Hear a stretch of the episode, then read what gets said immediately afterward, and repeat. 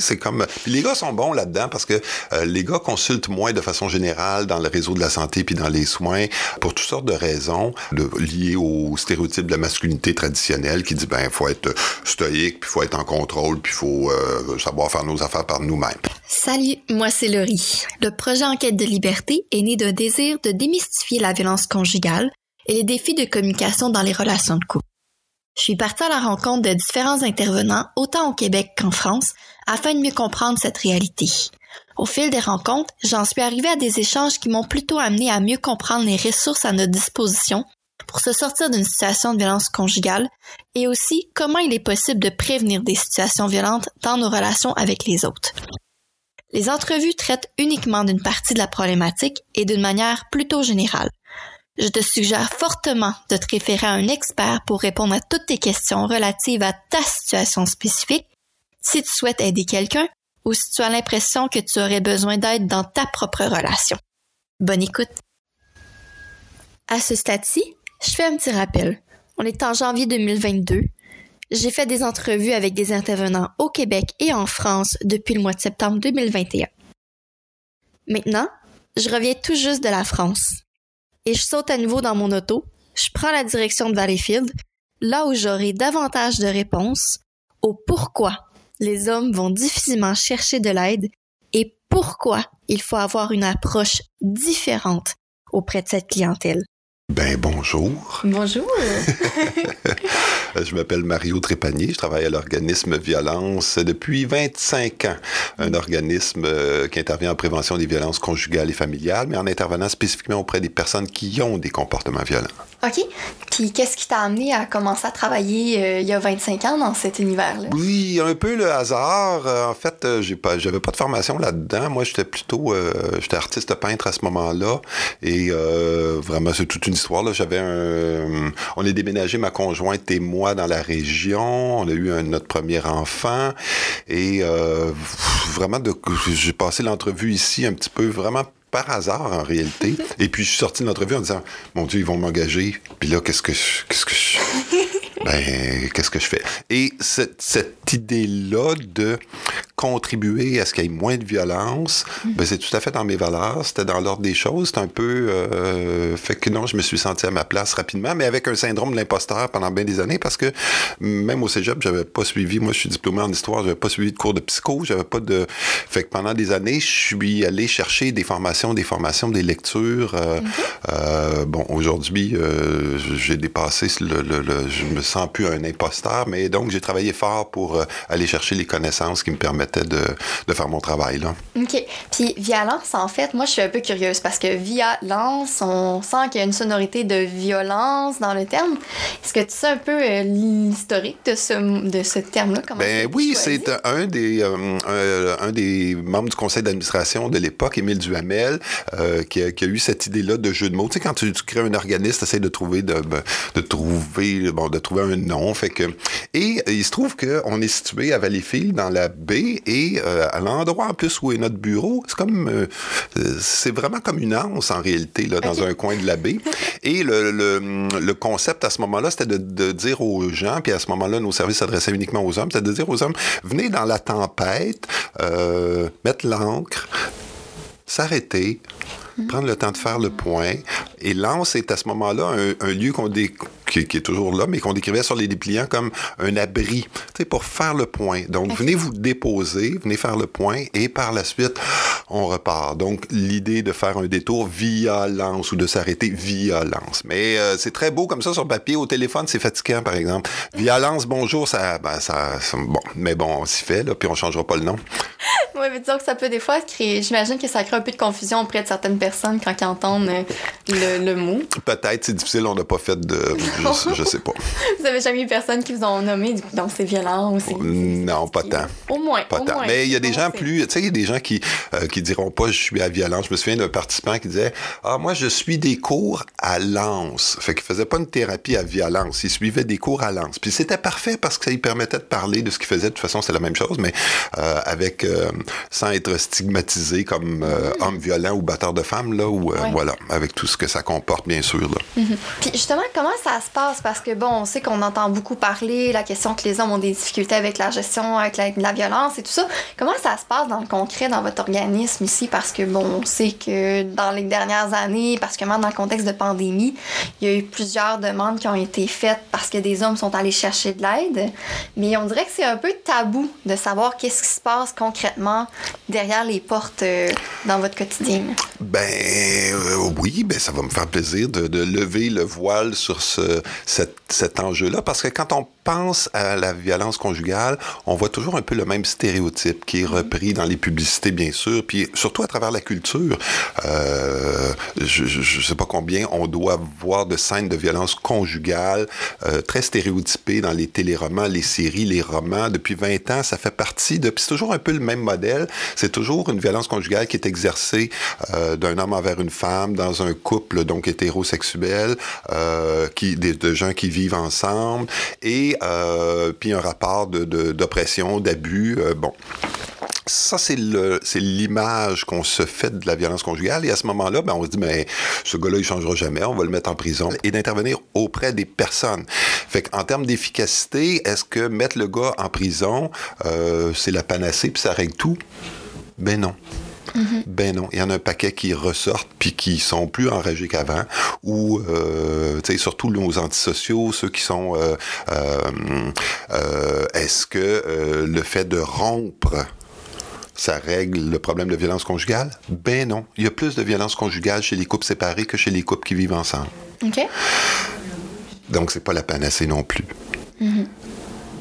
Et ce que la politique québécoise nous dit, euh, qui date de 1995, c'est que ça prend un équilibre dans les mesures. Ça prend des mesures de répression, bien sûr, pour envoyer un message clair que la violence est inacceptable, que c'est criminel. Mm -hmm. Mais au-delà de ça, ça prend aussi des mesures complémentaires d'accompagnement psychosocial. Parce que, la, dans le fond, il faut que la personne, individuellement, fasse la démarche de responsabilisation, c'est-à-dire de prendre conscience que je suis responsable de mes comportements violents, je suis responsable de mes émotions, je suis responsable de mes besoins. Et à ce moment-là, euh, si par mes comportements, je crée des dommages, j'outrepasse les droits des personnes, mais il y a une démarche de prise de conscience de, de, la problématique pour par la suite être en mesure de changer des habitudes. Et là, changer des habitudes, c'est pas si facile. Euh, fait que notre rôle, c'est vraiment de travailler la responsabilisation des personnes. Puis on fait pas de miracle, mais on y va avec ce qu'on, avec euh, dans le fond, c'est toujours euh, les gains, les pertes là.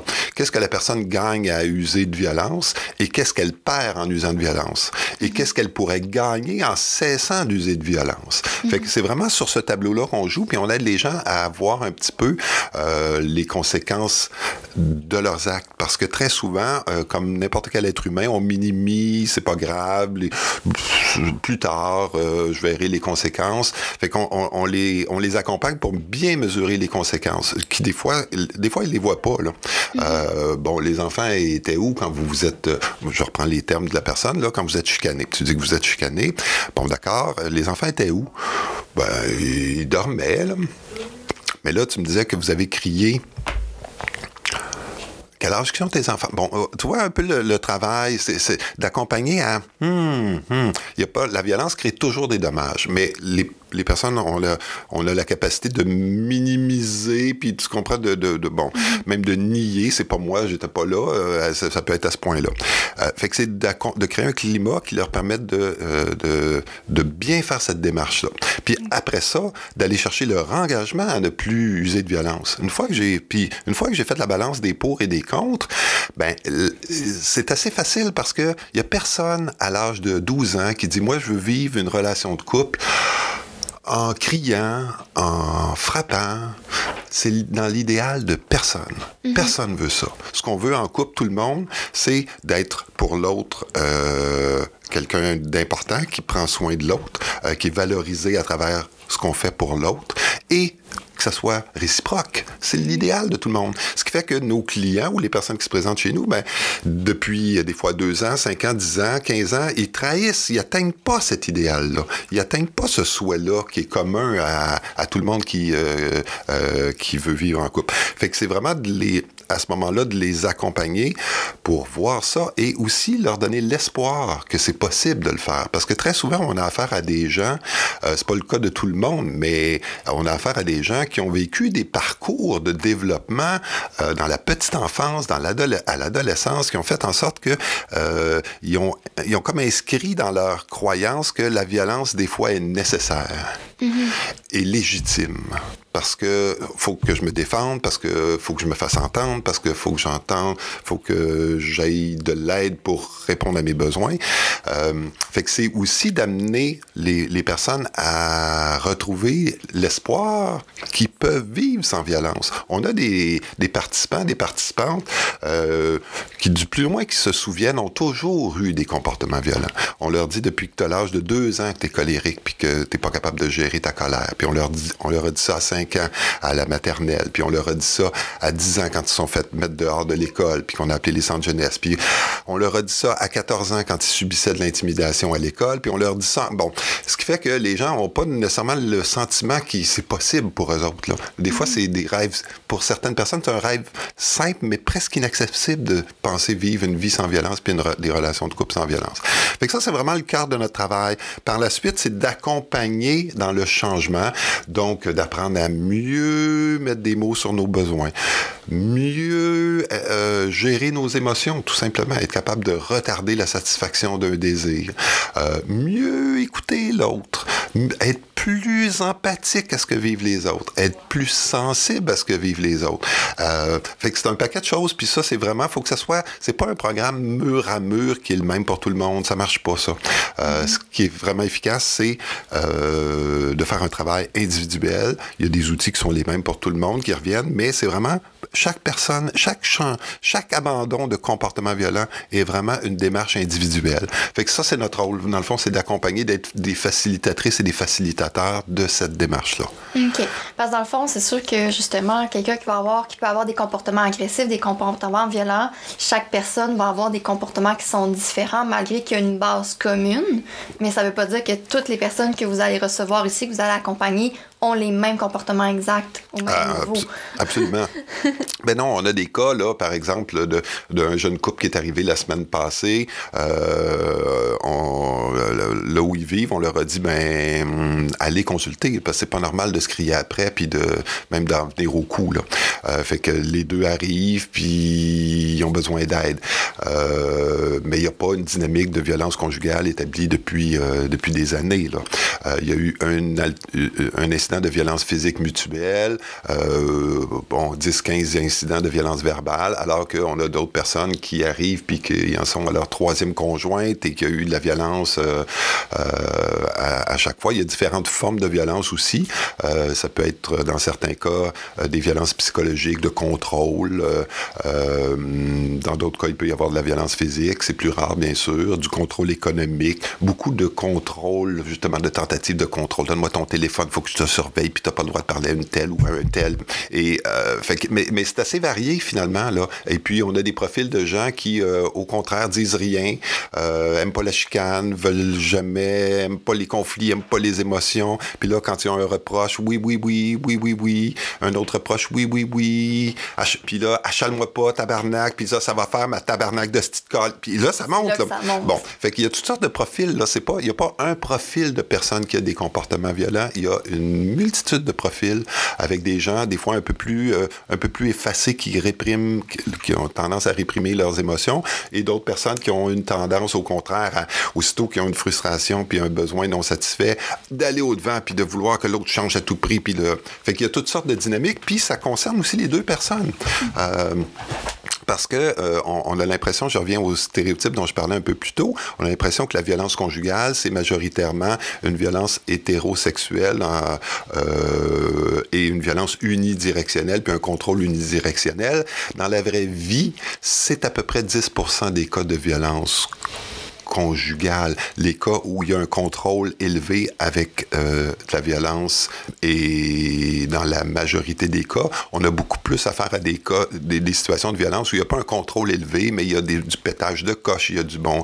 Euh, et et le, ça, c'est le cas le plus fréquent qu'on voit en, en, violence conjugale. Le deuxième cas le plus fréquent, en réalité, c'est chez les deux partenaires qu'il y a des comportements violents et qu'il y a beaucoup de comportements de contrôle.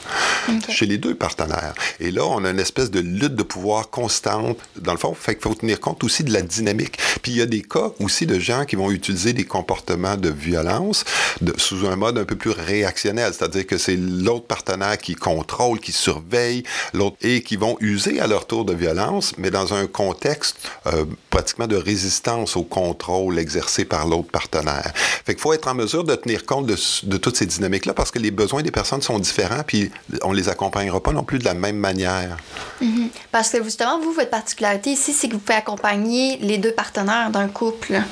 Donc, c'est pas euh, seulement l'homme ou seulement la femme, c'est vraiment les deux personnes que vous pouvez accompagner au travers de ça. C'est ce que j'ai Effectivement, on peut, oui, on offre, de, il y a dix ans, on a, parce qu'à l'origine, nos services s'adressaient exclusivement aux hommes, et il y a même 15 ans maintenant, on a décidé de prendre une orientation où on offrait des services sans discrimination en fonction de, euh, du genre ou de l'orientation sexuelle ou aucune discrimination, en fait. Ce qui fait qu'on peut, on accueille des, des conjoints, conjointes de même sexe, des personnes trans, on accueille, bon, on est dans on est dans l'inclusion finalement. Et on peut donc effectivement accueillir dans certains cas les deux partenaires d'un couple. Bien sûr, on a des entrevues d'accueil qui nous permettent de savoir est-ce que les personnes sont au bon endroit. Parce que surtout dans le cas des victimes féminines, il y a beaucoup de services. Alors c'est très clair qu'il faut savoir à qui, euh, si la personne dit oui, mais j'ai un problème de, comportement violent, mais dans, bon, euh, on va prendre le temps de l'accueillir, mais on s'aperçoit dans plusieurs cas que la personne a euh, justement des comportements de violence réactionnelle dans un contexte où elle subit un contrôle bien, bien sûr, on va la référer euh, plutôt aux maisons d'hébergement. Euh, dans le cas des victimes masculines, comme il n'y a pas de service spécialisé, nous jouons ce rôle-là d'accompagner les victimes masculines euh, dans une démarche de reprise de pouvoir, finalement, mais sans violence, bien sûr. OK. Donc, dans le fond, c'est d'aller les aider du mieux possible, de mieux en fonction de ce que vous constatez quand vous les accueillez pour qu'il y ait mhm. finalement un équilibre qui puisse s'installer. C'est un peu ce que j'en comprends. Ben, L'objectif pour nous, c'est toujours la même chose, c'est d'accompagner les personnes à ne plus ou ne pas user de violence. Donc, on va renforcer, les accompagner dans un renforcement des facteurs de protection déjà présents ou de construction de facteurs de protection pour euh, être en mesure de, justement, de ne plus user de violence du tout. Puis souvent, les... parce que vous, vous accompagnez principalement les hommes ici que vous allez recevoir euh, dans vos bureaux, comment ça se passe en fait? Est-ce que souvent, ça va être les, les hommes qui ont dit, ah, moi, je réalise que oui, j'ai peut-être des comportements et donc je vais aller voir pour avoir de l'aide, ou c'est plutôt quelqu'un qui les a, d'une certaine façon, obligés à venir vous voir? parce que ça, c'est un peu... Euh, ben, c'est une bonne question. Puis, ah, euh, d'entrée de jeu, je dirais que c'est 80% de notre clientèle qui est masculine. Là. et là, il y a une grande diversité. Autant on a euh, des fois des personnes qui se sont présentées en disant Waouh, j'ai fait telle chose, j'avais jamais, par exemple, claqué une porte euh, ou j'avais jamais euh, même usé de bon et là qui ils ont dépassé eux-mêmes finalement leur tolérance et là ils vont demander de l'aide ça c'est une minorité là. C'est la crème on va dire parce que c'est facile on n'a pas besoin de travailler la responsabilisation elle est déjà présente chez certaines personnes oups ils ont eu le son de cloche ils ont pu user de violence à quelques reprises puis là ils ont eu un son de cloche que waouh, ça avait des impacts négatifs. Par exemple, la conjointe euh, ou le conjoint, mais plus souvent la conjointe, bien sûr, qui va dire, ben non, c'est moi, je tolérerai plus du tout ce genre de geste-là. Hein, j'ai le droit de vivre dans un environnement sans violence et euh, va trouver de l'aide parce que moi, je tolère plus ça. Et on a, dans certains cas, la personne qui était touchée par ça, qui était sensible à ça, puis qui a dit Wow, effectivement et qui s'adresse à nous. Donc là aussi, encore une fois, on a des gens qui sont qui arrivent avec une reconnaissance, au moins partielle, du problème. Mais on a aussi des gens qui arrivent avec une faible reconnaissance du problème. C'est-à-dire qu'ils se sont euh, fait arrêter, par exemple, euh, à peu près 20-30% de la clientèle sont ici sous réfé en, ayant dit au juge, oui, je vais aller faire une démarche. Mais c'est une chose de dire au juge, oui, je vais aller faire une démarche, puis là, euh, j'espère bien que ça va, ça va me permettre d'atténuer de, les mesures. Mais là, quand tu présentes présente dans nos bureaux, c'est autre chose, là, parce que la personne qui dit Ouais, mais euh, fais-moi un papier pour dire au juge que je suis venu. Non, non, Non, c'est pas ça, là. C'est pas ça. Euh, tant qu'à être ici, hein, on, va prendre, on peut-tu prendre le temps de regarder ça? Accepterais-tu qu'on qu'on regarde ça avec toi? Parce que le but, ben- finalement, c'est je- c'est qu'il n'y ait pas d'autres conséquences par la suite. Ils ont déjà eu des conséquences, puis donc ils viennent vous consulter, mais si c'est juste un papier, ben les comportements vont rester là. Absolument. Ça a aucune. Puis, euh, non, non, ça a aucun, ça a aucune valeur pour nous là. Et, on joue un rôle complémentaire, mais c'est ça, on prend le temps de l'accompagner. Fait que nos intervenantes et intervenants sont formés justement pour, euh, on appelle ça la réappropriation de la demande d'aide. Quelqu'un m'a dit que fallait que je vienne ici. Fait que, puis ça, ça peut être la cour, mais ça peut être la DPJ, ça peut être la belle-mère, la grand-mère, le père, euh, le frère, ça peut être n'importe qui, ou, même la conjointe ou le conjoint qui dit, euh, et, et la personne donc arrive en disant, ben ma soeur m'a dit de venir vous voir. Tu sais, c'est comme, puis les gars sont bons là-dedans parce que euh, les gars consultent moins de façon générale dans le réseau de la santé puis dans les soins pour toutes sortes de raisons liées au stéréotype de la masculinité traditionnelle qui dit ben faut être stoïque puis faut être en contrôle puis il euh, savoir faire nos affaires par nous-mêmes. Fait que très souvent euh, quand ils consultent c'est en disant ben c'est quelqu'un qui m'a dit que avec l'idée que moi je pense pas que j'ai un problème. Bon et là c'est de bien accueillir pour euh, ben euh, amorcer un travail. Puis je dirais euh, c'est pas une règle mais quelqu'un qui fait euh, ça peut prendre un, un mois et demi à deux mois des fois avant que d'accompagnement de la démarche avant que la personne, wow, dise, oh, j'ai vraiment un problème puis j'ai avantage à changer ça. Euh, la, période, justement, de, c'est un travail graduel, la responsabilisation. C'est pas comme je passe une porte puis clic, c'est facile. Non, c'est vraiment graduel. Parce que, puis, que ce soit à travers des rencontres individuelles ou à travers le processus de groupe qu'on qu'on propose, ben semaine après semaine, la personne est confrontée à des à des représentations de ce que ça pourrait être de vivre sans violence, puis il y a un sentiment d'espoir ou de, goût, d'attraction finalement qui se crée, euh, ou de, où on apprend à prendre la pleine mesure des conséquences de nos actes, ou à mesurer les conséquences à venir. Parce que souvent on peut dire ouais, il n'y a pas trop de conséquences, on est comme ça les, êtres humains. Mais là, de- des fois, de, voir les conséquences de ce qui s'en vient, ben qu'est-ce qu'est-ce qui va se passer? Admettons que vous continuez comme ça là, pendant un an à vous crier après, puis là tu l'as tu tu l'as bousculé. Admettons que vous continuez comme ça. Comment ça va? Bon, d'anticiper un peu les conséquences, puis d'être capable de dire ben ouais, ben, avant d'arriver là. Ben, il serait peut-être temps que je fasse quelque chose. Fait que c'est vraiment un travail d'accompagnement graduel. OK. C'est intéressant. Merci. On a des postes ouverts. Oui, ben justement, tu viens de mentionner des postes ouverts. Comment ça se passe justement? Parce qu'on sait que c'est quand même une problème, ben, un défi d'avoir assez d'intervenants, d'avoir assez de personnes euh, pour aider, en fond, à, à pallier à toute la demande qui est là. Comment ça se passe de ce côté-là? Euh, euh, ben, en ce moment, dans le réseau de la santé et des services sociaux, c'est bon, c'est toujours c'est le même problème partout là. Fait qu'on fait pas du tout exception euh, à cette règle-là. On a eu un, on a un- là dans les dernières années, grâce à l'implication de la vice-première ministre et de d'autres acteurs et actrices, on a un peu plus de fonds. Mais pendant plusieurs années, on vivait avec, euh, tu sais, à faire des levées de fonds là pour aller chercher un petit 2000 là, un petit 3000 pour, on était pauvres. Là, Euh, là on a beaucoup plus les moyens de réaliser notre mission depuis dans la dernière année. Ça, c'est fort heureux. Fait que ça crée des, défis, effectivement, de recrutement, puis qui sont les mêmes que partout dans, le réseau. Euh, cela dit, c'est ça, on a des gens qui pe- peuvent provenir, nous, de toutes sortes d'horizons. C'est un organisme communautaire sans but lucratif, ce qui fait qu'on peut avoir des, gens qui... Tout le monde a un statut d'intervenante ou d'intervenant, mais il y a des gens qui peuvent venir, par exemple, de programmes collégial en éducation spécialisée, en travail social. Ça peut être euh, au niveau du bac en psycho, euh, euh, en psycho, en psychoéducation, en psychologie, en travail social également. Donc, il y a des gens qui peuvent venir de toutes sortes d'horizons là. Fait que le, le bassin de recrutement est quand même, quand même assez assez important et euh, ça va chercher le côté mission puis on, attire aussi des gens qui ont le goût des fois de travailler avec les clientèles masculines pour toutes sortes de raisons qui leur appartiennent là. Oui, parce que c'est quand même, il y a beaucoup, euh, dans le réseau, justement, il y a beaucoup d'organisations que c'est auprès des femmes, pour aider les femmes dans, dans comme toutes les, les différentes branches, les différents aspects. Mais du côté des hommes, il n'y a pas beaucoup de ressources, du moins, corrige-moi si je me trompe. Peut-être qu'on n'en entend pas beaucoup parler, mais c'est assez limité, les ressources plus plus euh, axé vers les, la C'est tout à fait en lien avec nos stéréotypes de genre où on a dit pendant des années, fallait, fallait on, on, a continué en, jusque dans, dans, une certaine mesure, mais on a continué pendant longtemps à, à, élever des chasseurs de mammouths. Et euh, fait qu'un chasseur de mammouths, ça demande pas d'aide, tu comprends? Et puis mm-hmm. ça souffre pas, là, de, ça, ça s'endurcit tout simplement.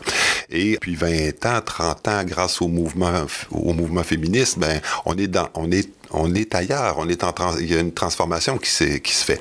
Et donc, cette transformation-là, ben, elle touche pas juste les femmes, elle touche évidemment aussi les hommes, mm-hmm. euh, à, à, normaliser davantage la non-violence, bizarrement. Euh, ça sonne bizarre un peu de la façon dont je le dis, euh, mais à normaliser davantage l'accès aux émotions, à la sensibilité, à la vulnérabilité, à l'empathie. Euh, fait que ça, ça, ça, a un impact là, ça, ça socialement. Il y a des choses qu'on tolère plus. Par exemple, c'est merveilleux dans la dernière année d'avoir pu observer à chaque féminicide qu'il y a eu, mm-hmm. on en a parlé. Une fois, deux fois, plusieurs fois. Alors que dans plein de pays dans le monde, on ne parle pas de ça, ou on n'en parlait pas, ou même ici, il y a 30 ans, il y a 20 ans, c'était un fait divers dans le journal. Là, ce n'est pas un fait divers. Il y a une femme qui est morte, on en parle. Et, donc, ça traduit bien le changement de mentalité. Puis, est-ce que c'est parce qu'il y a plus d'homicides? Ben non, il y en a deux fois moins qu'il y a 30 ans, euh, des homicides conjugaux. C'est pas parce qu'il y en a plus, c'est parce qu'on les, les tolère plus. Et ça, c'est tout à l'avantage, je pense. C'est un effet absolument bénéfique du mouvement des, du mouvement féministe. Euh, donc, je disais, ça affecte, ça affecte les hommes et donc une sensibilité un petit peu, euh, un petit peu différenciée qui amène davantage à demander un peu plus d'aide, à consulter un peu plus, à accepter d'aller un peu plus dans des émotions, à accepter une, une espèce d'élargissement de la palette de ce qu'est le genre, euh, les, comportements en lien avec le genre. Euh, donc, ben oui, ça s'inscrit et la demande d'aide est plus élevée aussi. Des, on le voit là, depuis 20 ans, il y a plus d'hommes qui consultent là, euh, mm-hmm. dans le réseau de la santé. ça a quand même augmenté de façon significative. Là. En lien aussi, des fois, avec des campagnes qui s'adressent plus spécifiquement aux clientèles masculines de dire, par exemple, il y avait une campagne qui disait, ben, demander de l'aide, c'est fort. Bon, euh, entre autres, en, prévention du suicide, des 80% des suicides complétés, c'est des hommes. Là. Fait qu'il a fallu trouver des stratégies pour, euh, pour euh, amener les hommes à, demander davantage d'aide. Fait qu'on est, il y a encore des défis à relever. On n'est pas, on n'a pas atteint, c'est c'est toujours pas si facile, mais il y a une ouverture qui est, présente, puis il y a un souci social aussi de dire, ben, on va venir en aide aux, on va venir en aide aux personnes on va prendre soin du monde, là, euh, indépendamment de leur genre. Puis est-ce que tu dirais que justement, là, comme tu sais, souvent on va dire qu'il va y avoir une carapace, est-ce que tu dirais que mhm. la carapace, elle commence à être percée tranquillement justement dans la société depuis les 20 dernières années, que justement, il y a, la carapace est peut-être moins épaisse qu'elle pouvait l'être il y a 20 ans quand il vient le temps d'aller consulter, d'aller chercher de l'aide justement? On le voit dans plusieurs classes sociales où c'est plus facile. Les gens de la classe moyenne ou de, bon, qui, qui, adhèrent bien à ces valeurs-là. Et la carapace est pas tellement, est beaucoup moins là. Euh, l'implication, euh, par par exemple, de, l'engagement des papas auprès des enfants. ou dans, bon, fait que dans, dans la classe moyenne, je dirais que c'est assez acquis. Là. Euh, il y a encore des choses à faire probablement. Où, euh, bon, mais ces valeurs-là sont assez présentes. Euh, chez les gens qui sont en survie sur le mode économique, les gens pauvres et très pauvres, là, j'ai l'impression que la réalité est un petit peu différente c'est là qu'on retrouve les gars euh, qui euh, qui ont pas fini leur secondaire 5, qui sont peu éduqués, puis qui euh, historiquement avaient quand même un bon salaire parce qu'ils étaient capables de faire un travail manuel difficile, exigeant, donc bien payé. Et ces gars-là sont souvent en perte de repère puis en décalage par rapport à la société où ils font 50, 60 heures semaine pour faire vivre la famille, donc moins présents, moins euh, socialement, ils sont en mode survie finalement. Euh, mm-hmm. Ce qui fait que l'implication paternelle, ça veut pas dire qu'ils n'aiment pas autant leurs enfants, mais l'implication paternelle puis les, les, les, valeurs de couple sont, sont, sont, souvent pas les sont souvent nuancées par l'urgence de jouer le rôle de pourvoyeur euh, mm-hmm. avec peu d'autres peu d'autres possibilités finalement que de travailler 60-70 heures par semaine à, à, des salaires qui sont pas si grands des fois là pour réussir juste à faire vivre à faire vivre la famille mais cette réalité-là est encore présente. Puis bien sûr, c'est euh, on n'a pas la même euh, ben, il y a des gars, par exemple, qui vont me dire, ben, euh, c'est du luxe, là, ce que tu me demandes de faire. Moi, j'ai pas ce luxe-là, là, d'être à. Et ils finissent par y arriver, là, mais tu comprends qu'ils arrivent avec l'idée que, ben non, le gars, euh, faut qu'il subvienne aux besoins de la famille, puis faut qu'il protège la famille. Fait que, euh, un petit peu point à la ligne. Je caricature un peu, mais il, il y a certains il y a, il y a plusieurs nuances, c'est ça. Quand on dit les hommes, en fait, ça n'existe pas les hommes. Je comprends la catégorie sociale, mais, mais il faut, faut, faut prendre le temps de regarder ben, tous les autres facteurs. C'est un peu l'idée du féminisme intersectionnel ou de l'approche structurelle, où on va regarder d'autres facteurs que le genre, euh, qui vont être beaucoup plus déterminants dans certains cas. là, et le revenu euh, euh, est un facteur majeur là, euh, pour regarder les conditions de vie des personnes. OK. Oui, parce que souvent, il y a une portion de ça aussi. la, tu sais, la, la, la question financière est quand même un très grand stress dans la société, dans beaucoup de familles, d'être capable justement de survivre, d'être capable de subvenir aux besoins de base. Donc ça, j'imagine que ça a un gros impact aussi du côté de la violence qui se retrouve, un peu comme ce que tu viens de nommer, ça a un impact dans la, la violence qui peut se retrouver dans les familles, dans les ménages, dans, directement dans, dans l'environnement de vie, finalement. Oui, puis pour faire, je reviens encore au- à la notion de genre, mais pour... euh, il y a des métiers qui exigent encore une désensibilisation. OK. Euh, faut pas que tu sois. Par exemple, j'avais un participant qui est arrivé à son groupe à un moment donné, puis il avait l'œil tout fermé. Là, il arrive à 6 heures, on est en présence à ce moment-là, il arrive à 6 h 15 puis là, il a l'œil tout fermé. Je dis, mais qu'est-ce qui- qu'est-ce qui t'arrive? Ah, ben, j'ai eu des éclats de verre dans l'œil là, euh, au travail aujourd'hui. Mais là, je dis, tu es allé à l'hôpital? Non, non, mais j'avais mon groupe, là, fallait que je vienne ici. Mais vas-tu aller à l'hôpital? Il n'avait pas pensé à ça. OK. Mais là, j'ai dit, les éclats de métal dans l'œil, ça s'enlève pas tout seul, là. Va-t'en à l'hôpital, ça presse, là, mon homme, là. Euh, ça- bon. Il y a plusieurs métiers comme ça où, socialement, on a... on- C'est rentable d'avoir des gens insensibles à eux-mêmes, coupés de leurs émotions, coupés de leur, même de leur corps, coupés de leurs sensations. C'est très rentable, là.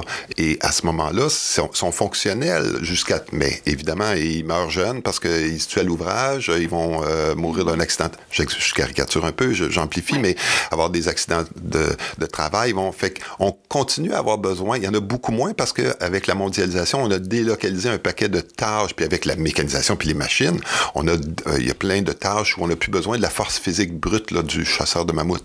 Euh, mais on, on a encore, on a encore ça, fait que et euh, fait que c'est les personnes les plus, je dirais les plus vulnérables puis leurs conjointes aussi. Là, il y a une grande vulnérabilité là dans cette dans cette zone là où ben, on a encore, c'est ça, la culture. Parce que pour chasser le mammouth, il faut pas que tu sois trop sensible à au mammouth. Tu De comprends? pas être trop al- alerte non plus à tes propres besoins, Mais j'imagine, non. au travers de ça. Non, c'est ça. Il y a une coupure qui est physiologique, qui est émotionnelle, puis qui est relationnelle. Euh, fait que les hommes, à ce moment-là, dans cette culture-là, vont entretenir des relations de grande dépendance envers leur conjointe parce que eh, c'est comme la moitié de la, moitié de ce qui de ce qui manque parce que c'est elle qui est la partie émotive, c'est elle qui prend soin des relations sociales, des relations amicales, des enfants. Euh, fait qu'il y a une immense dépendance là à ce moment-là au, euh, aux conjointes parce que cette portion-là, ben, elle est féminine et elle est à l'extérieur de moi. Et donc, quand la conjointe part, euh, ben, euh, là, c'est d'amener la personne à, à bien l'accompagner parce que c'est pas la moitié de toi qui est partie, là. C'est la moitié de toi qui est à découvrir à l'intérieur de toi puis que t'as pas découvert encore puis que t'as pas cultivé mais qui est, qui est présente puis qu'on va aller chercher petit pas par petit pas. Fait que ça, c'est pour- ça que c'est important, c'est précieux, je trouve, socialement en ce moment, de bien accompagner les hommes dans les situations de rupture qui se retrouvent justement, ben, qu'est-ce que je vais faire? J'avais un, cas, c'est toujours des cas extrêmes hein, que je vais mentionner, Oui. mais euh, euh, un gars, par exemple, qui était arrivé, c'est son voisin qui nous l'avait amené. Depuis dix jours, c'est la, la, la con- sa voisine, la conjointe du voisin qui nous l'a amené, qui le nourrissait, parce que lui, sa femme était partie et il était pas capable de faire à manger. OK. Puis là, moi, je le reçois, puis... Puis là, ben, tu me niaises-tu? J'ai peut-être pas dit ça dans ces mots-là, mais t'es pas capable de te faire à manger, mais c'est parce que t'as-tu un poil... inf- Bon, mais euh, cu- culturellement, là, et puis le monsieur, il s'était pas lavé, il faisait pas de lavage, il entretenait... Et là, c'est non, ça n'a pas de bon sens, là, tu sais. mais, C'est pas des cas qu'on rencontre euh, si souvent, mais après, c'est d'accompagner, justement, le- le- le- l'acquisition de nouvelles habiletés. Une Et- aussi, j'imagine. ben, puis de l'autonomie, certainement. Euh, puis c'est pour ça que le gars, euh, sa première, son premier réflexe, c'est de dire, ben, je vais travailler fort pour récupérer ma femme. Je mets des guillemets, bien sûr, là. Euh, parce que c'est bien plus facile que d'apprendre à faire tout ça, qui lui apparaît insurmontable. Euh, fait que là, imagine la pression. Puis c'est pour ça qu'il y a beaucoup de violence post-séparation. Dans le fond, c'est tous ces éléments-là là, qui, euh, qui font en sorte que la, la, la dépendance est des fois très, très, très élevée. Mhm. Donc justement, de je t'aime tellement, donc je veux te récupérer, mais au final, ça fait juste augmenter Absolument. la, la non-autonomie de la personne qui, Absolument. qui reste accrochée à dire, ben là, je vais... Mais ça augmente le taux de violence aussi qui est fait dans les stratégies pour amener la personne qui, au final, c'est tout à fait euh, pas gagnant. Tout à fait. Puis, ben, on, puis on voit ça très clairement dans les cas d'homicide conjugal, parce que c'est ça le, le cœur de l'homicide, de la problématique des homicides conjugaux, c'est le refus de la rupture par le conjoint. OK. C'est vraiment le, principal facteur de risque, c'est le conjoint qui euh, euh, n'accepte pas la séparation, ne veut pas aller dans les émotions que ça encourrait de deuil, de peine, de, de peur, de, euh, et dans la colère, et, et là, met en place un ensemble de stratégies pour récupérer.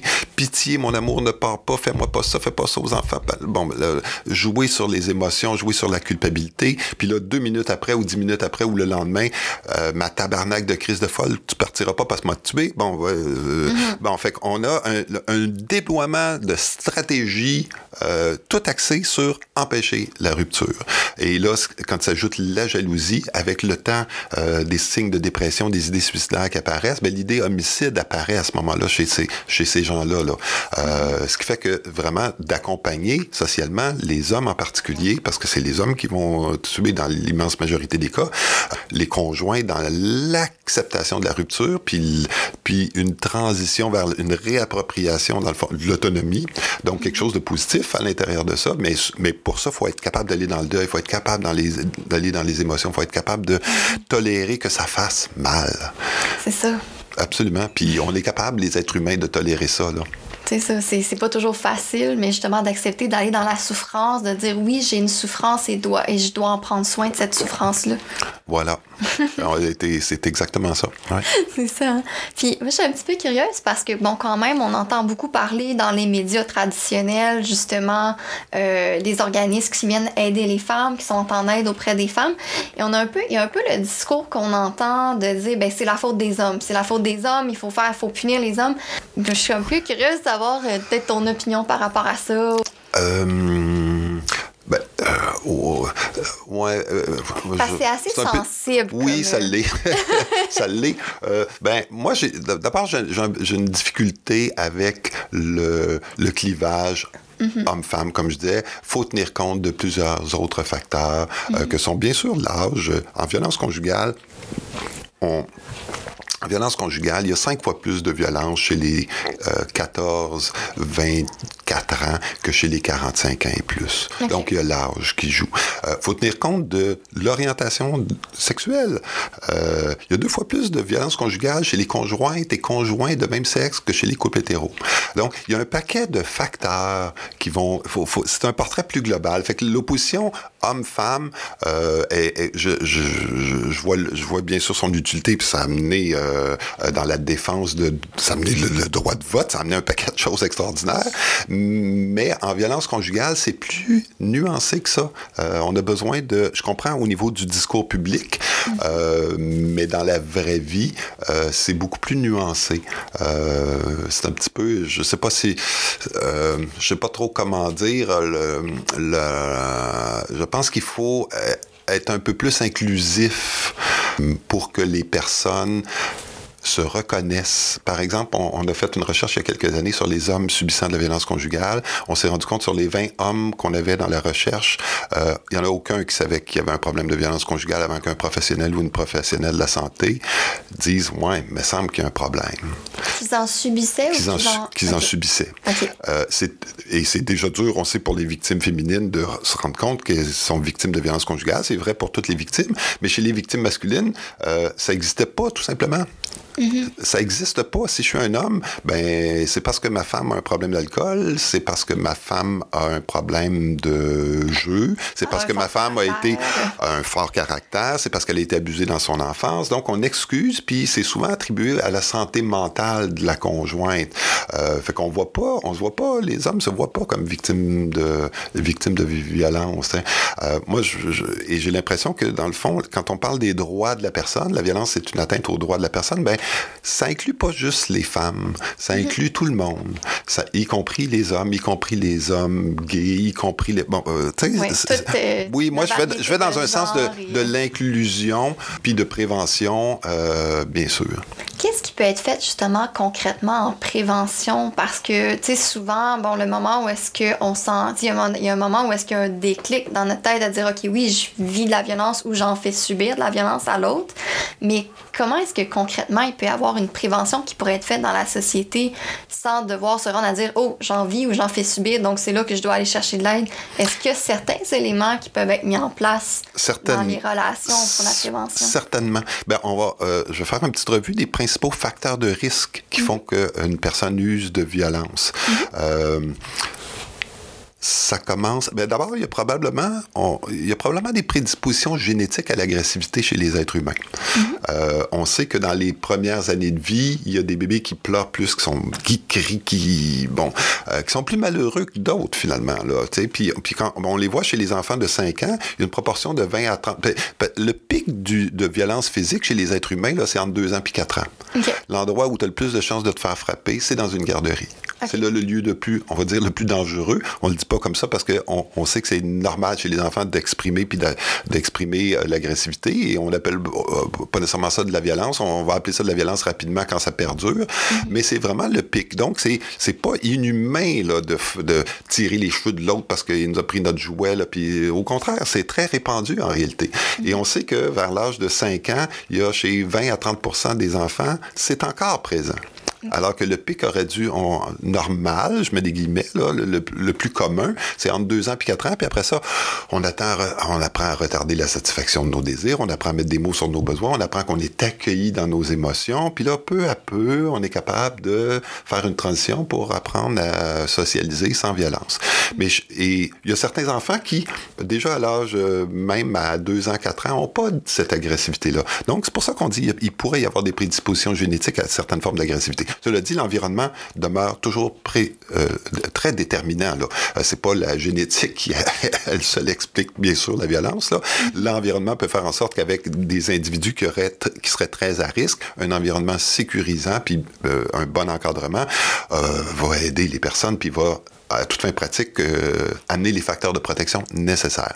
Donc, je pars, je fais une revue des facteurs de risque, euh, probablement certaines prédispositions génétiques. Après ça, euh, ben, est-ce que le milieu est capable de bien accompagner cet enfant-là dans l'acquisition de comportements pacifiques, non violents? Et là, il y a toutes sortes de facteurs qui font en sorte qu'il y a des familles qui ne sont pas en mesure de le faire parce qu'on n'a pas le temps de s'occuper de ça, parce qu'on travaille 50 heures par semaine puis on est monoparental, euh, parce que je suis en dépression comme parent. Euh, parce que j'ai un problème de consommation comme parent, parce que j'ai un problème de deuil, peu importe. Là. Il, y a des, il y a des facteurs qui font en sorte qu'il y a des parcours de développement qui sont plus difficiles parce que le parent ou les parents ne sont juste pas en mesure de fournir, c'est pas parce qu'ils veulent pas, là, mais ils sont juste pas en mesure de fournir le, le, le, les facteurs de protection adéquats pour cet enfant-là. Euh, L'autre chose qu'on sait qui, qui peut s'ajouter ou qui peut apparaître, c'est les traumas. Donc, être victime de mauvais traitements, d'abus euh, physiques, sexuels, psychologiques, ça peut être aussi des traumas pas liés à l'exposition à la violence, juste un trauma de, façon euh, accident ou peu importe. Là. Euh, mais particulièrement les traumas en lien avec la violence ou l'exposition à la violence conjugale, ben, euh, on, va parler dans certains parcours de, de traumas cumulatifs. Euh, et là, ça, ça amène un problème, dans, un, retard dans le développement de la personnalité, là, et même la mise en place d'une espèce de, de, fausse personnalité, de faux soi défensif. Euh, donc, face à toutes sortes de, de, de stresseurs dans l'environnement, je vais mettre en place des mécanismes qui sont pas vraiment appropriés. Euh, pendant des années, je vais faire ça, euh, mais qui sont euh, des mécanismes qui me permettent de protéger les blessures que j'ai eues quand j'avais deux ans, trois ans. Donc, ça crée des mécanismes, puis c'est durable après ça. Là. Et donc, ça amène dans certains cas, par exemple, à une prédisposition à la colère ou à l'agressivité, une prédisposition à penser que l'autre nous veut du mal. Bon, ça amène un paquet de... Il y a beaucoup d'impact là, sur les, les, les, les traumas dans l'enfance. Donc, je fais un lien avec des facteurs de protection. Voici un lieu où on peut travailler socialement des facteurs de protection. Euh, D'abord, ah, il, y a, il, y a, beaucoup à faire, mais euh, de, ne serait-ce que donner les conditions matérielles aux familles pour être capable de prendre soin des enfants. Mm -hmm. euh, combien de cas on épargnerait de DPJ euh, si on sortait les gens de la pauvreté, puis de l'extrême pauvreté? Après ça, être, être en mesure d'avoir des services un peu plus pour les familles, pour accompagner. Quand il y a des traumas, est-ce qu'on peut accompagner rapidement les familles? Pour aller chercher les facteurs de protection puis de résilience pour guérir les traumas. Et là, on revient à la socialisation de genre où, euh, d'une part, on sait que les garçons sont plus exposés à la violence physique que, que les filles et les garçons sont euh, un peu moins exposés aux facteurs de protection aussi parce que on est encore dans l'idée que, euh, je dis pas que c'est généralisé, mais que, dans le fond, faut, faut élever notre chasseur de mammouth. Alors, on va pas le, on va pas le, le prendre dans nos bras puis le consoler quand il y a de la peine. Ben non, dire, fais un homme de toi, là. T'as assez pleuré. Ouais, Vas-y. Bon, donc ça, c'est des facteurs de protection très clairs qu'on pourrait mettre, qu'on qu pourrait renforcer davantage. Après ça, le...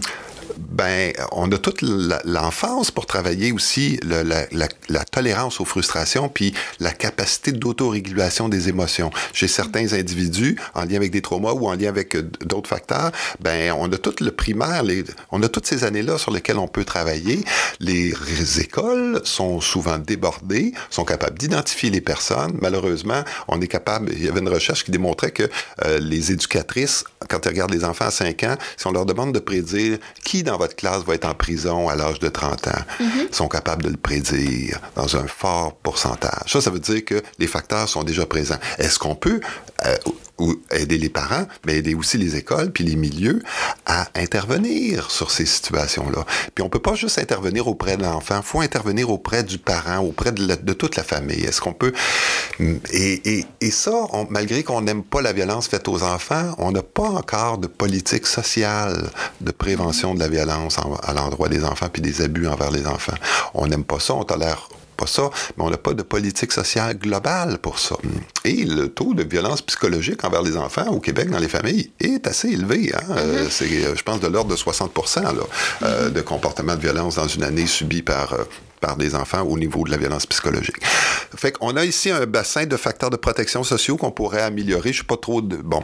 Euh, par la suite, un grand facteur de risque, c'est l'intimidation à l'adolescence. C'est souvent ignoré, euh, mais le fait d'avoir subi l'intimidation à l'adolescence devient, euh, sans doute chez certains jeunes déjà vulnérables, mais aussi chez d'autres qui l'étaient peu, euh, finalement, euh, amène une espèce de, de, de croyance à l'effet que le monde est dur, puis que le monde est sans, le monde est sans pitié, puis si je n'use pas de violence, je vais me faire piler dessus. -hmm.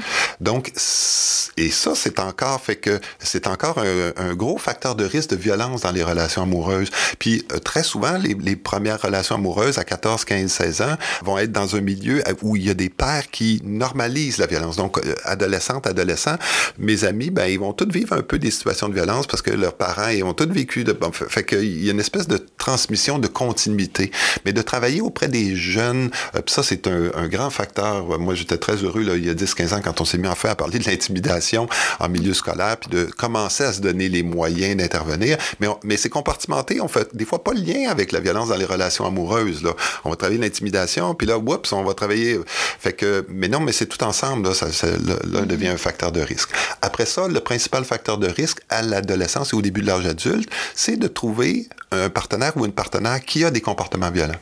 C'est le principal facteur de risque. Fait que même une personne qui aurait pas, qui aurait peu de facteurs de risque dans son euh, dans son parcours, mais trouve une blonde ou un chum qui a des comportements violents. Et puis, euh, ben, pour n'importe qui, quand on a un, un, conjoint ou une conjointe, on finit par y ressembler des fois.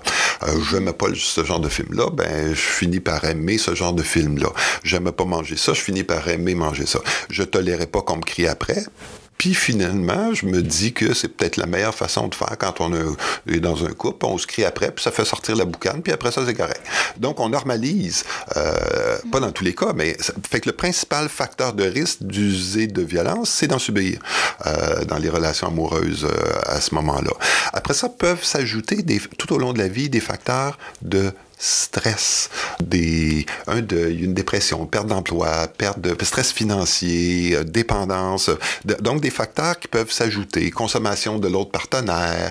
Euh, il y a un paquet de facteurs qui peuvent euh, s'ajouter pour amplifier les risques.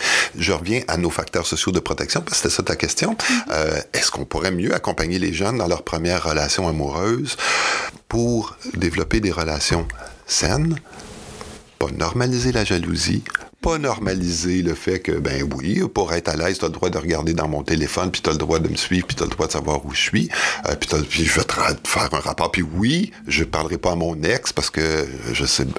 Eh mon Dieu. Euh, fait que des, relations de, dépendance puis de contrôle mutuel, très souvent, ou, ou unilatéraux, euh, est-ce qu'on peut travailler pour prévenir ça? Est-ce qu'on peut eh, accompagner les jeunes pour savoir c'est quoi, juste c'est quoi la diversité des comportements chez les êtres humains, puis comment accueillir l'autre, comment travailler ensemble, comment ça, on peut faire, d'après moi, beaucoup beaucoup plus. Après ça, comme je disais, les, les facteurs de stress euh, sont très souvent économiques.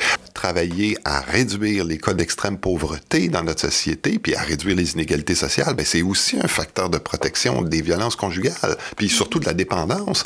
Euh, comme je disais, dans, dans, la classe moyenne, on, c'est un enjeu. Mais chez les personnes beaucoup plus pauvres, euh, ben, il y a très souvent encore des cas où on est en 2022 où la conjointe, la, la femme va pas quitter le conjoint conjoint parce qu'il y a des enjeux économiques de dépendance.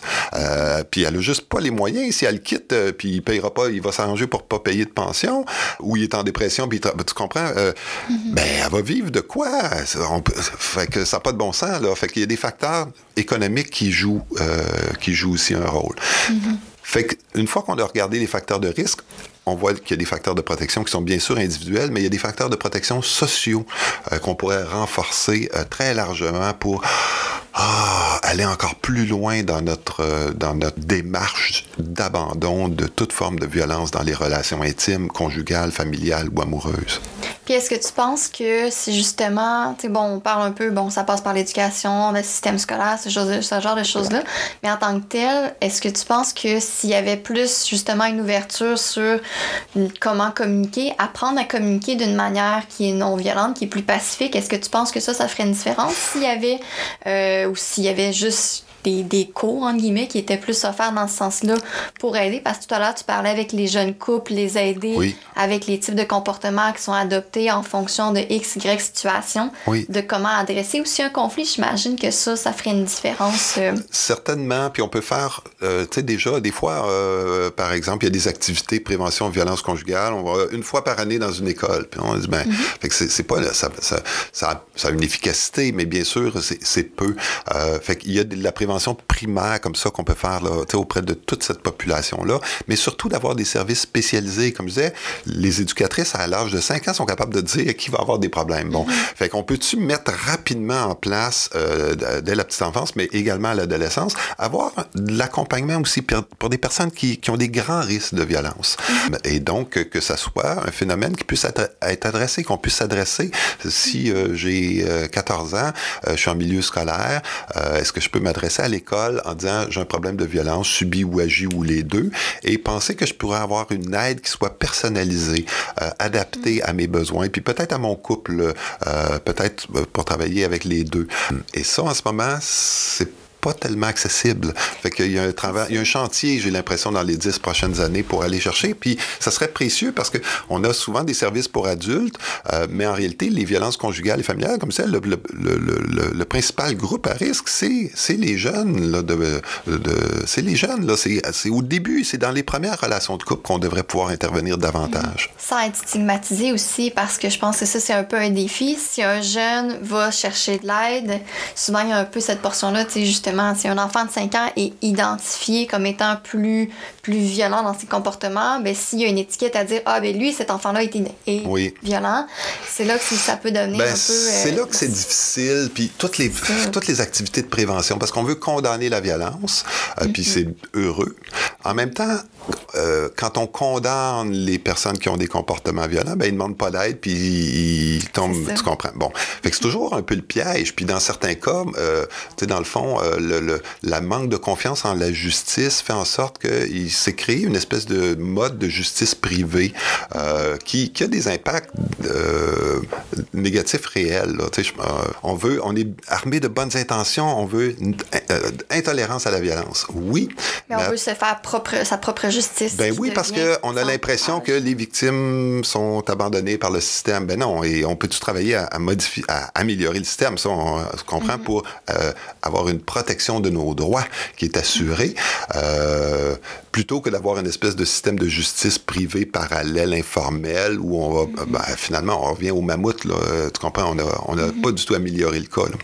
Euh, fait, mais c'est toujours, c'est ça le défi, par exemple, de et c'est pour ça que nous, on va faire attention à nommer, à distinguer la, le problème de violence euh, en nommant que ce sont des personnes qui ont des comportements violents.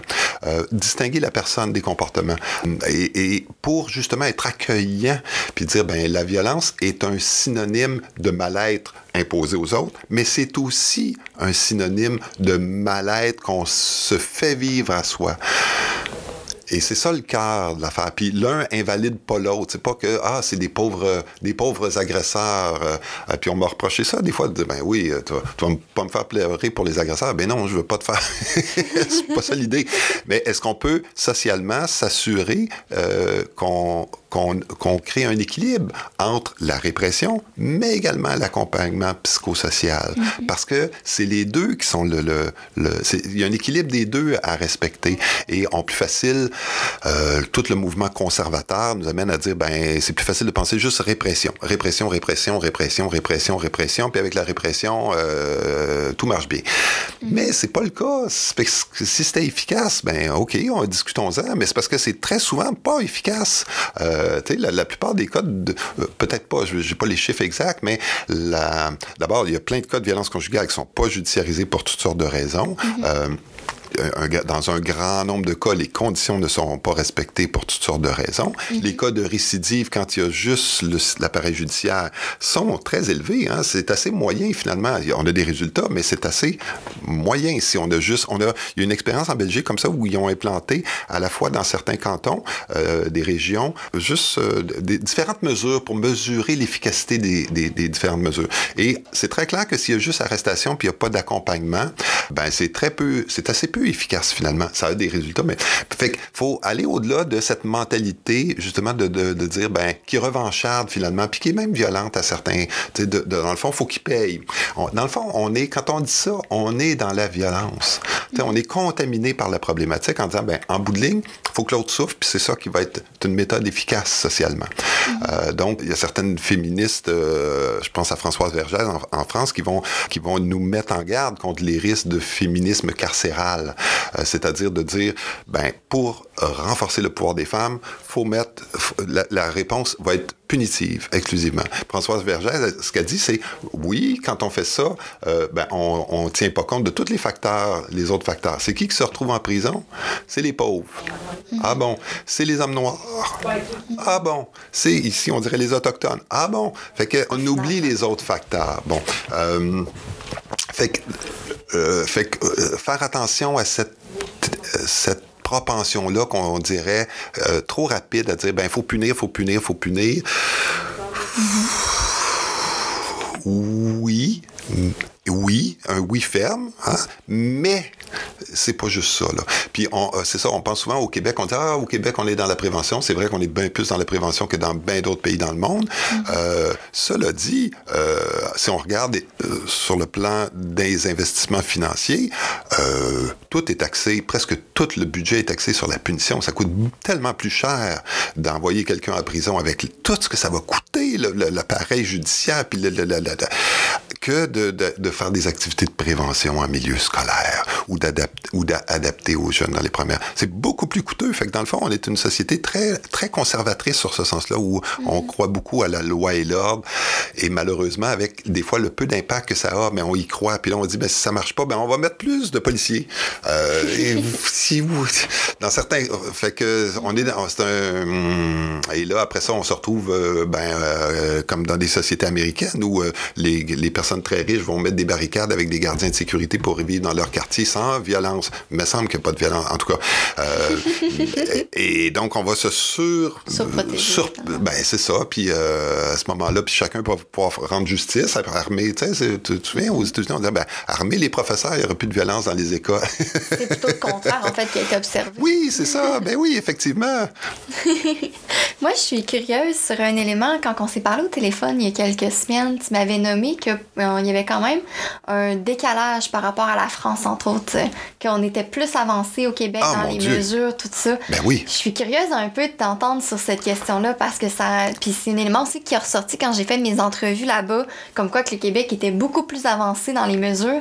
Ça se traduit un peu de quelle façon tu me dis. Ben, c'est très clair dans l'offre de service. Là, euh, euh, au Québec, il y a une centaine, un peu plus d'une centaine de maisons d'hébergement pour femmes victimes de violences et leurs enfants. Euh, c'est probablement, je pas fait, je sais pas, mais c'est probablement à vue d'œil l'endroit dans le monde où il y a le plus de ressources pour les victimes féminines euh, de violence. Euh, mais ça a donné des résultats, ça, là. là. C'est pas pour rien qu'on a des, des, euh, des, la moitié moins d'homicides conjugaux qu'on avait il y a 30-40 ans au Canada. C'est pas pour rien que la violence conjugale, depuis qu'on la mesure, Statistique Canada la mesure depuis 1999, ça a diminué de plus de moitié. C'est parce qu'on a mis des mesures en place. Même chose, il y a 33 ressources pour hommes ou des fois qui accueillent pas juste les hommes, mais les personnes qui ont des comportements violents en contexte conjugal familial il y en a 33 au Québec avec différents points de service. C'est accessible. Mais ça, il euh, n'y a pas ça en France, là. Il n'y a pas ça dans... Euh, fait que on est très en avance euh, en réalité. Et on est effectivement envié comme un lieu vraiment où on, a investi en prévention des violences conjugales et familiales, mais ça donne des résultats. Probablement certains pays comme la Norvège ou certains pays qui, qui sur, certaines, sur certains éléments sont comparables ou même plus avancés, plus, mm-hmm. plus avancés qu'ici. Mais globalement, on est assez, euh, on est beaucoup plus, ben oui, beaucoup plus efficace là. Beaucoup plus efficace puis plus développé dans les services offerts aussi. Absolument, absolument. Puis du côté des hommes, en règle générale, c'est du côté de la, clientèle que vous recevez, ça peut ressembler à quoi l'âge? Habituellement, l'âge moyen que vous pouvez recevoir ici avec les services. Y a t un euh, âge moyen un peu? euh, Oui, ben, ça suit la courbe de, dans le fond qui est la même courbe. Ça c'est heureux, ça suit la même courbe que la violence conjugale. Donc on a beaucoup beaucoup plus de jeunes là. Euh, euh, puis après ça, plus ça diminue, la courbe, la courbe baisse. C'est une courbe qui est similaire à celle qu'on voit dans les statistiques en termes de prévalence. C'est plus du côté, c'est plutôt les, les, personnes plus jeunes qui vont venir vous voir. Oui.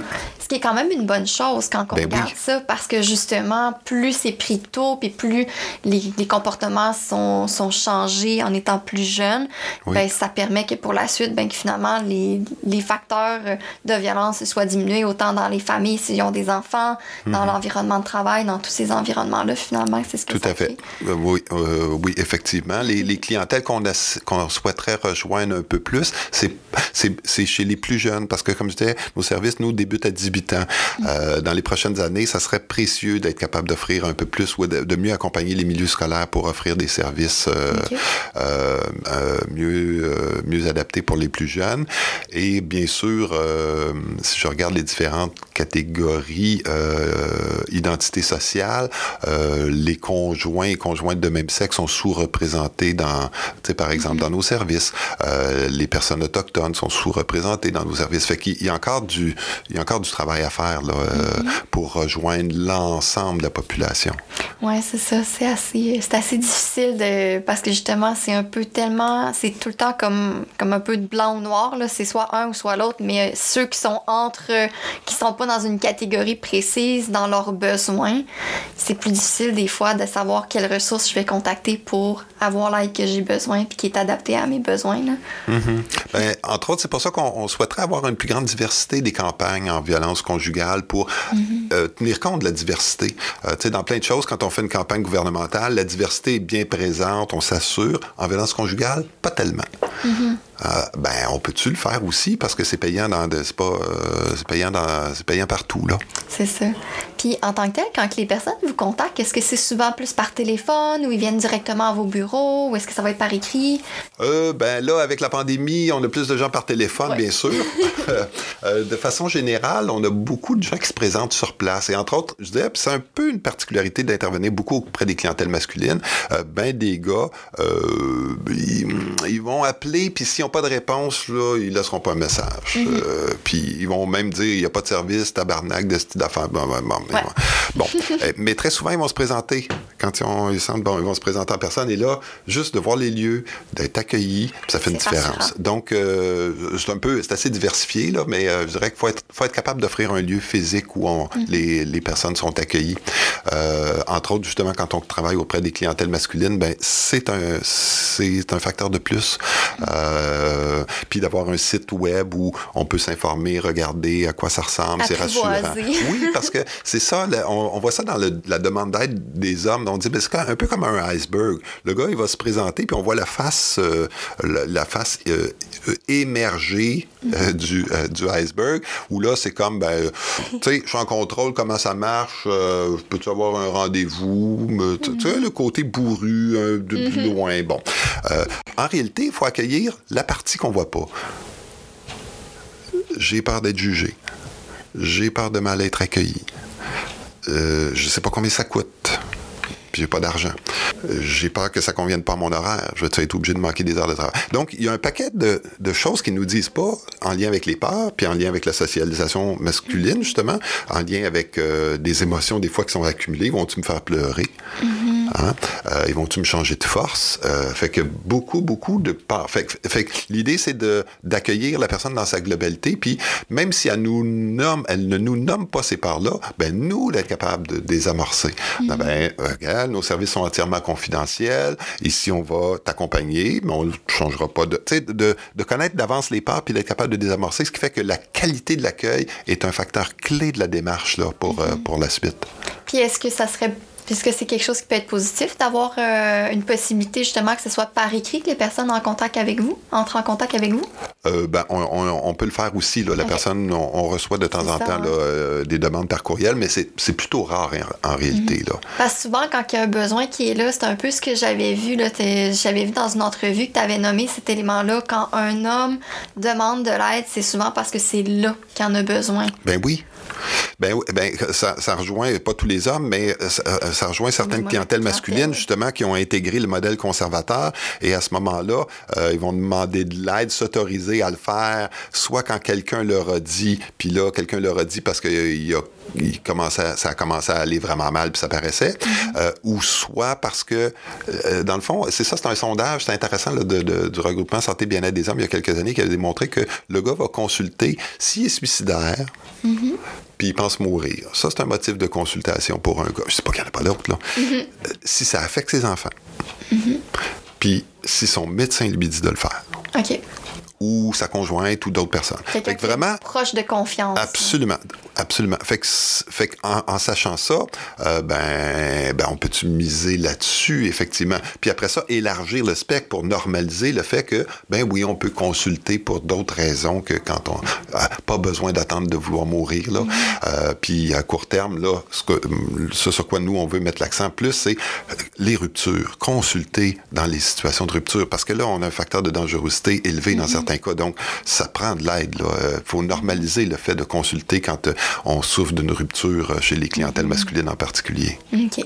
Puis, dernière question pour toi. Je trouve ça super intéressant pour vrai. dernière question, je suis curieuse parce que dans la dernière année, en 2021, il y a eu justement une grosse campagne que le gouvernement du Québec a mis en place, justement avec les comportements violents. Mais, je, ne sais pas si tu avais vu passer, sûrement que tu en entends oui, vu passer, là, avec le téléphone de ne pas sortir, où est-ce que tu t'en vas, puis tout ça. Qu'est-ce que tu en as pensé de cette campagne de, de sensibilisation-là qui, qui ramenait finalement à contacter SOS Violence Conjugale, puis qui venait dire aux gars de c'est assez, c'est temps d'agir? Comment est-ce que ça a été reçu? Euh, ben, il y, a eu quelques campagnes, je sais pas si c'est celle-là. Il y en a eu une. Tu sais, nous, ça fait 25 ans qu'on voit des campagnes mm-hmm. et euh, jamais on avait vu un gars dire Hey, j'ai vu à télé, puis ça m'a parlé. Dans la dernière année, oui. C'est la première fois en 25 ans. On n'avait jamais vu ça avant. On avait vu des campagnes qui visaient à renforcer l'intolérance à la violence puis la, la, condamnation. Bon, mais qu'il y ait un lien direct, que ça s'adresse direct. Fait qu'on on commence à, voir. Moi, j'étais surpris. C'est la première fois, honnêtement, là, en 25 ans, que j'avais un gars. Ouais, je me suis reconnu à la télé.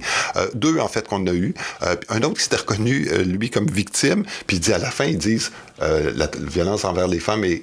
Ça s'arrête maintenant. Oui. Puis il dit, mais moi, je suis pas une femme il était, euh, en tout cas, il, en tout cas pas. Choc, là, oui, lui, euh, lui, ça, ça a été difficile pour lui. De, ben, il a fallu normaliser, de dire, ben oui, mais la violence peut, euh, bon. fait que les campagnes s'améliorent à, à parler aux personnes qui ont des... C'est, on s'améliore. Euh, mais cela dit, on n'est tellement pas dans la diversité, encore une fois. On est dans un mm-hmm. modèle, toujours le même modèle, euh, blanc, hétérosexuel, euh, de, de, de, d'un seul type de violence. Fait que on est là-dedans encore. Mais il y a quand même des, des, des, des progrès qui ont été réalisés. Puis comme je disais, c'est toujours l'équation entre faut pas tolérer la violence, mais faut aussi être capable d'amener toutes les personnes touchées à consulter puis à demander de l'aide, euh, sans stigmatiser les personnes, mhm. en, condamnant la violence, mais sans stigmatiser les personnes indépendamment de leur genre, de leur orientation sexuelle, de leur origine ethnoculturelle, etc. Bien, merci beaucoup, Mario. Ben, merci à toi de ton intérêt. Reçu. Je trouve ça vraiment intéressant, puis je repars ici avec plein d'informations super intéressantes. Ben, merci beaucoup de ta visite. Cette entrevue avec Mario a été parsemée d'informations sur les facteurs de prévention et ce qui peut être fait et mis en place pour aider à diminuer les risques de violence dans les couples. Notamment, il a parlé d'accompagner les hommes pour les aider à développer leur pleine autonomie émotionnelle dès un jeune âge. Le fait de parler des facteurs de prévention m'a amené à questionner s'il y avait des outils accessibles à tous qui aideraient à amener plus de douceur et d'empathie dans nos communications. Il se trouve que Santé mentale Québec offre de beaux ateliers en ce sens. Des ateliers sur la communication non violente.